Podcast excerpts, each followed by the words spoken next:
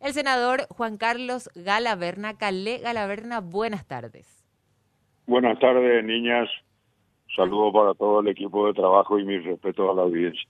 El respeto es nuestro también, Calé. Gracias por eh, atendernos y por querer analizar un poco lo que estuvo ocurriendo em, el día de hoy, básicamente con el tema de Chaqueñito, antes de que él eh, finalmente jure todas las cuestiones que estuvieron hablando los, los senadores el día de hoy, desde que finalmente su propia bancada no votó a su favor, hablando desde la constitución, desde las leyes, etcétera, etcétera. O sea, a tu parecer, ¿correspondía o no seguir, por ejemplo, esperando la cuestión de Rafael eh, Esquivel para que se le dé o no el permiso o si finalmente era absuelto o no de todas las cuestiones judiciales que tiene todavía que, que comparecer, ¿verdad?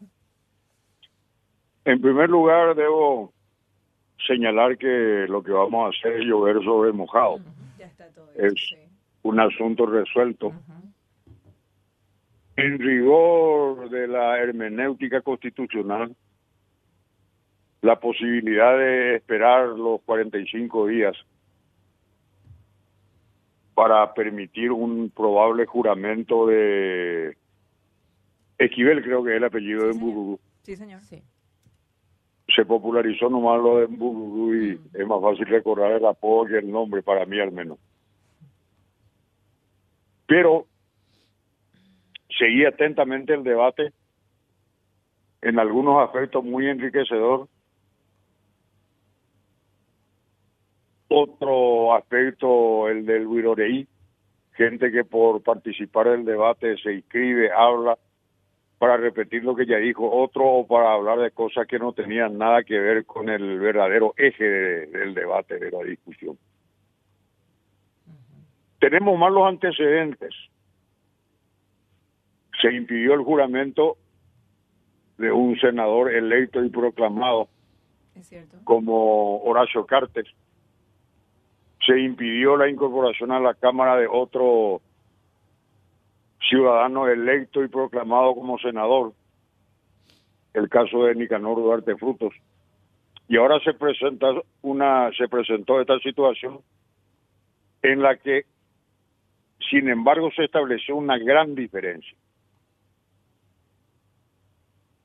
A Horacio Cartes y a Nicanor Duarte Frutos se le impidió incorporarse a la Cámara como correspondía en derecho desde el punto de vista constitucional y desde el punto de vista legal y desde el punto de vista reglamentario de la Cámara, en una conjura entre Fernando Lugo, presidente entonces saliente de la Cámara, y Mario Audo Benítez.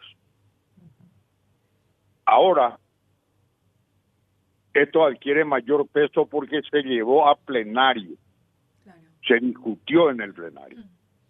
Previo dictamen de la Comisión de Asuntos Constitucionales, como corresponde en el rigor procedimental de la, de, la Cámara. Entonces, llego a una situación muy repetida en nuestro desenvolvimiento institucional republicano, con aquello de que la mitad de la biblioteca dice blanco y la otra mitad de la biblioteca dice negro. Es muy sostenible el criterio de esperar que se cumplan los plazos para después tomar la decisión. Pero es muy entendible también que el Pleno del Senado haya acelerado el tratamiento de la cuestión para dilucidar si correspondía seguir esperando o ya incorporar al siguiente candidato, en este caso el señor Vera Chaqueñito. Así que cualquiera de las dos tesis es sostenible. Pero yo siempre fui el siguiente criterio permitir la incorporación de Esquivel Burudú y luego despojarle de su investidura. Por todas las razones muy ampliamente conocidas, por la fuerte difusión que ha tenido en los últimos días este, este tema, esta cuestión. Así que bueno, repito, llovemos sobre mojado. es un asunto despachado, es un asunto resuelto con una cantidad importante de votos, creo que llegó a 27 la cantidad de votos. Sí, sí. Más, allá, más allá, Calé, justamente de que ya está resuelto el tema y ya juró eh, Chaqueñito, pero sobre lo que estabas diciendo sobre el punto nada más, ya que hay justamente senadores que estuvieron en el, en el periodo anterior y estuvieron justamente a favor de que se pase por encima tanto la constitución, de que se pase por encima del pleno y del análisis y de que directamente no se los deje jurar tanto a Nicanor como a Horacio Cartes. Esto el día de hoy muchos de ellos no recordaron al momento de tener la palabra, entre ellos justamente eh, Esperanza Martínez, que fue una de las últimas en tener la palabra, ya que hablaba tanto del futuro del país, de cambiar, de que tanto tiempo ya pasó, y seguía ya remarcando y remarcando la Constitución Nacional, como nos acordó lo que ocurrió justamente en el periodo pasado, cuando eh, Fernando Lugo justamente pasa por encima de todo esto, cosa que recordó eh, Beto Velar muy bien, muy elocuentemente, que me, me, encantó entre hablar de filosofía, de la verdad, y diciendo que cumplió como presidente del Senado con el proceso debido para que no se reclame nada el día de mañana, pero por otro lado, senadores que estuvieron, como decía, en el periodo anterior y el día de hoy no se acordaron de eso y sacaban como si nada rasgándose la vestidura de la Constitución Nacional. Yo pondero el caradurismo de alguna gente entre ellos de la senadora cuyo nombre mencionar. No hay otra cosa sino caradurismo. Senador, si bien estabas diciendo que desde un momento vos partías de la base o de la tesis, digamos, de que se lo convoque a, jurar a Esquivel, en este caso ya luego se lo desafore para las investigaciones correspondientes, ¿en algún momento te consultaron a vos tu opinión eh, o hacia dónde ir en estos casos? Sí, lo hicieron varios compañeros actual, actualmente miembros de la Cámara de Senadores. Y efectivamente siguieron lo que les indicaste. Llovió sobre mojado. sobre mojado. Cambiemos de tema entonces y hablemos de lo que tiene que ver con esta eh, conformación del gabinete de Santiago Peña. Ya también quería consultarte al respecto. Hay una mezcla de técnicos, eh, de políticos. ¿Cómo lo estás evaluando vos y qué te están pareciendo estos nombres, senador, que, están, que se están dando a conocer? En la mayoría de los casos apruebo y inclusive en algunos casos aplaudo los anuncios de futuros integrantes del gabinete. Naturalmente tengo mis cuestionamientos en algunos casos, pero por sobre ese cuestionamiento, más razonable o menos razonable, confío en que el compañero presidente electo Santi Peña esté atinando en la elección de sus colaboradores más cercanos. Hoy me asustó un poco mucho leer las declaraciones del doctor Felipe González. Felipe González, que creo que se debe a la falta de cintura política. Una de las funciones políticas, una de las funciones del político es instalar la esperanza en la ciudadanía. La esperanza es la gran motivadora de la movilización ciudadana, por ejemplo, en, los días de elecciones. La gente va a votar con esperanza. Y si bien pondero la franqueza con que habló el doctor Felipe González, creo que son declaraciones inoportunas y hasta diría desatinado. Con todo respeto, yo no, no tengo relación ninguna ni para bien ni para mal con el doctor Felipe González, lo que tengo de él son referencias. Recuerdo que fue muy ponderado por su trabajo en el INERAN. en la pandemia incluso, sí. En los momentos picos de la pandemia. Pero en mi valle, en barra de amigos, dirían a este caso ministro o Yapi. Creo que coincidimos todos, Calé, de que justamente puede ser una falta de cintura política, porque estamos hablando de un médico que siempre fue justamente médico, estando a cargo del, del hospital eh, del INERAM, siempre estuvo incluso, eh, y no llevaba esa, esa labor del el director general de que se retira en un horario, sino que siempre incluso se quedaba hasta en horarios de madrugada, cosa que la mayoría de los directores no lo hace, cumplen un horario y se van. Puede ser eso por sobre todas las cosas y capaz se tome su tiempo para salir luego y aclarar o pedir las disculpas correspondientes de que eh, hoy por hoy está todo muy delicado, sobre todo los pacientes con cáncer, quienes se sintieron más afectados por estas em, eh, terribles declaraciones, por así decirlo, o puede ser desatinadas, mejor dicho, declaraciones de un médico por sobre todas las cosas. Eso eh, por un lado, pero dentro de todo hay que... Eh, mucha gente puede decir, no, este me gusta, este no, con respecto a las designaciones que, que está dando, anunciando el presidente Santiago Peña, pero a ver, si es que vamos a dejar en manos de algún sector de la prensa o de la opinión pública, eh, para que hay un presidente y todo un equipo armando un gabinete, por así decirlo, sino que en el momento que estén en ejercicio de sus funciones, al menos esperar primero los primeros 100 días o después recién para juzgar, porque es como que le encanta a la gente decir este sí, este no, fulano aquello, y hay que esperar todavía ni asumió el presidente ni el gabinete.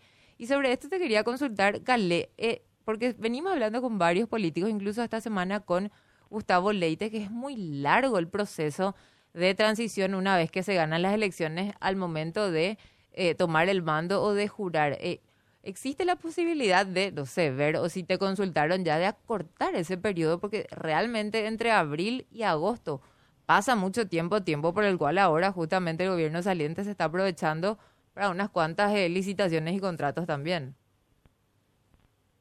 Sí, es un tema que constituye uno de los capítulos ¿cómo, ¿cuál sería la palabra? Uno de los capítulos que señala las flaquezas de nuestra redacción constitucional. Esa distancia en tiempo entre la fecha de las elecciones que habitualmente se hacen en abril, conforme al calendario legal electoral, y aguantar mayo, junio, julio, agosto, tres meses y medio para la famosa transición, tiene que ser modificado necesariamente sin dejar de mencionar que para que se modifique eso, intentando acortar el, el lapso, se debe mover la constitución. No se puede cambiar por ley.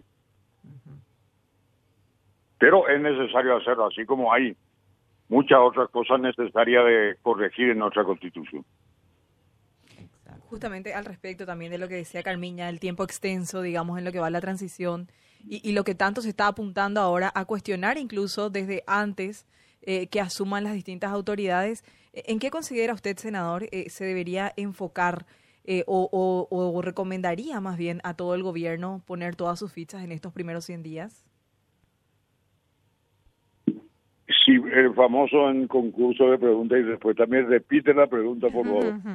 Los primeros 100 días para el gobierno de Santiago Peña, que todavía las autoridades ni asumieron y muchos ya están, como decía Carmiña, cuestionando o, diciendo hacia dónde debe ir. ¿Cuáles tendrían que ser las prioridades de Santiago Peña de manera inmediata?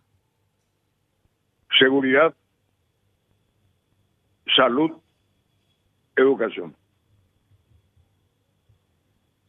Pero salud ya te preocupa, dijiste también, senador. Sí, pero qué suerte que volver con el tema, porque...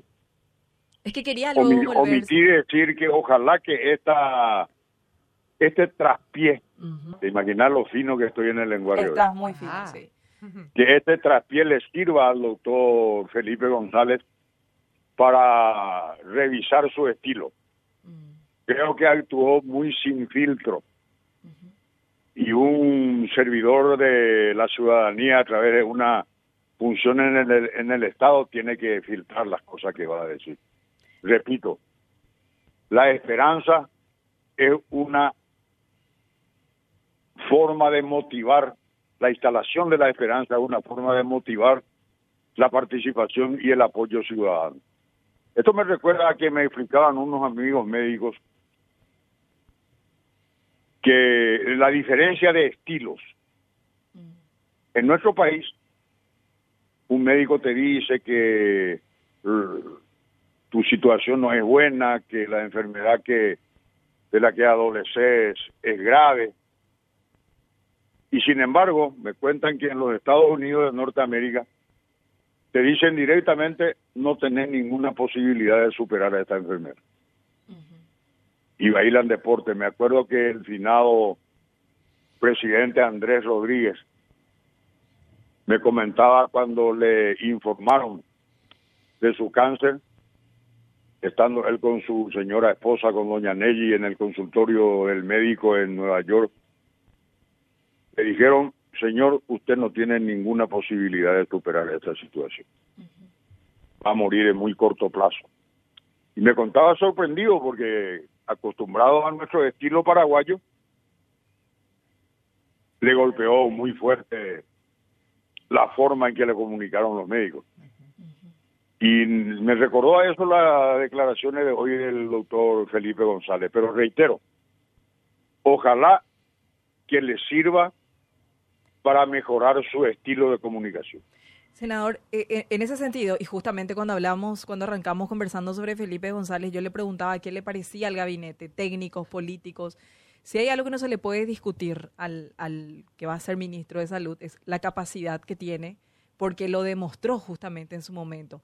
Coincidimos yo desde el plano comunicacional, que a lo mejor no fueron las, las declaraciones más acertadas, digamos, y usted desde el plano político en decir que necesitó un mejor manejo de ese tema. Ahora bien, eh, sí me parece, y, vuelvo a la, a la, experiencia, a la anécdota que, le, que, usted nos contaba recién incluso, que nos, nos capó mucho de la realidad tampoco, senador, cuando yo asumo él quería referirse, o se refirió, porque yo lo entendí de esa forma, a un trato digno del paciente hasta el final, porque una cosa es motivar hacia la esperanza y otra es la realidad también, senador.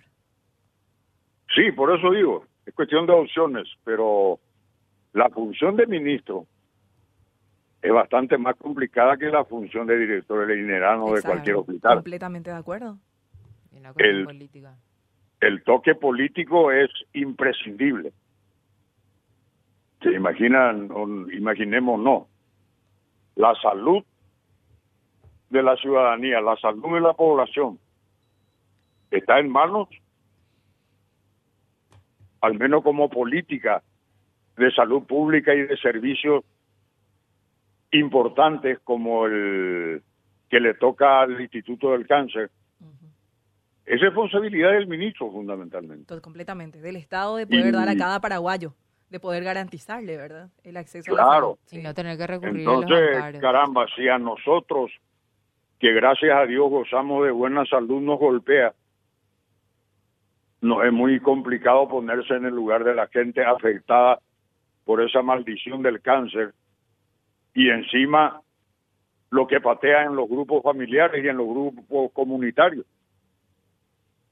El cáncer sigue siendo una maldición mundial en la que se avanza bastante, pero no lo suficiente como para que deje de ser una verdadera tragedia para el paciente, sus familiares, su entorno de amigos, su entorno laboral. Nos golpea a todos. Ahora, Caled, saliendo un poco del tema político, ya que estás, bueno, eh, te jubilaste, por así decir, del, del Senado, ¿qué andas haciendo ahora? ¿Estás más relajado? Tomando cocido con si seguridad, bien, Si bien estás siguiendo, por supuesto, eh, lo que ocurre en, la Cámara de la sesión, ¿estás, ¿estás más relajado? ¿Qué haces ahora en tu tiempo más libre? ¿A qué dedica el tiempo libre, como dice la canción? Exactamente. Yo creí que al dejar de ser senador, iba a apaciguar mi ritmo de actividad. ¿Y no fue así? No solo que no fue así, aumentó el ritmo de participación. O sea, tu teléfono dejó, no dejó de sonar entonces, senador. Aumentó bastante la frecuencia de contactos por el teléfono, por eh, los audios de WhatsApp, los escritos, el correo eré, ahí me plagué un poquito, pero después dije, Calé, te hubiera sentido bien en que ya no te llame nadie o te llamen muy pocos. Definitivamente no. O estás más contento porque te siguen llamando te siguen pidiendo opinión, alguna ayudita.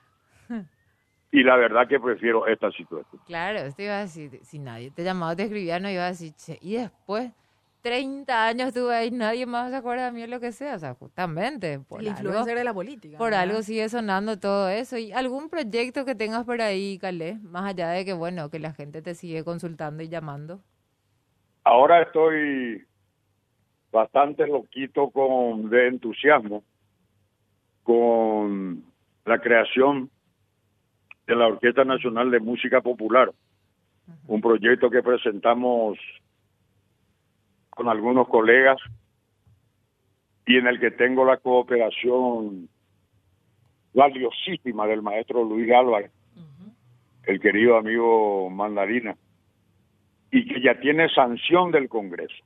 Sí. Está actualmente en sede del Poder Ejecutivo esperando la promulgación para completar el procedimiento para que se convierta en ley y tengamos pronto la gran Orquesta Nacional de Música Popular.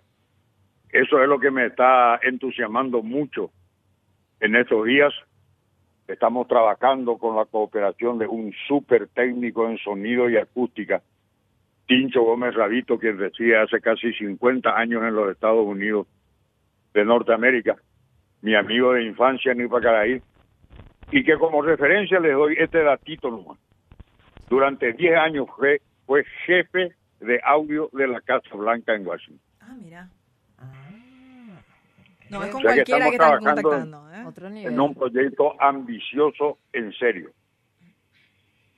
Interesante. Súper interesante. Senador, de verdad que valoramos muchísimo tiempo, muchísimo su tiempo, ¿verdad? O sea, nosotros sabemos que no es, eh, fácil que nos brinde varios minutos, pero no me gustaría despedirlo sin antes consultarlo sobre su querido Club Olimpia. Dios te salve María, llena eres de gracia. ¿Qué se hace con Olimpia estoy- ahora, senador? Me estoy sosteniendo en lo que me enseñó el gran maestro Ever Hugo Almeida, el supercampeón. De mucho tiempo a esta parte él me suele repetir, Olimpia entra a la Libertadores como cualquier equipito. Pasa la primera ronda y ya se nota que creció el equipito. Pasa a la siguiente ronda y ya se convierte en un gran protagonista. A medida que se avanza de etapa, de nivel, Olimpia se agranda. Y esa es mi esperanza.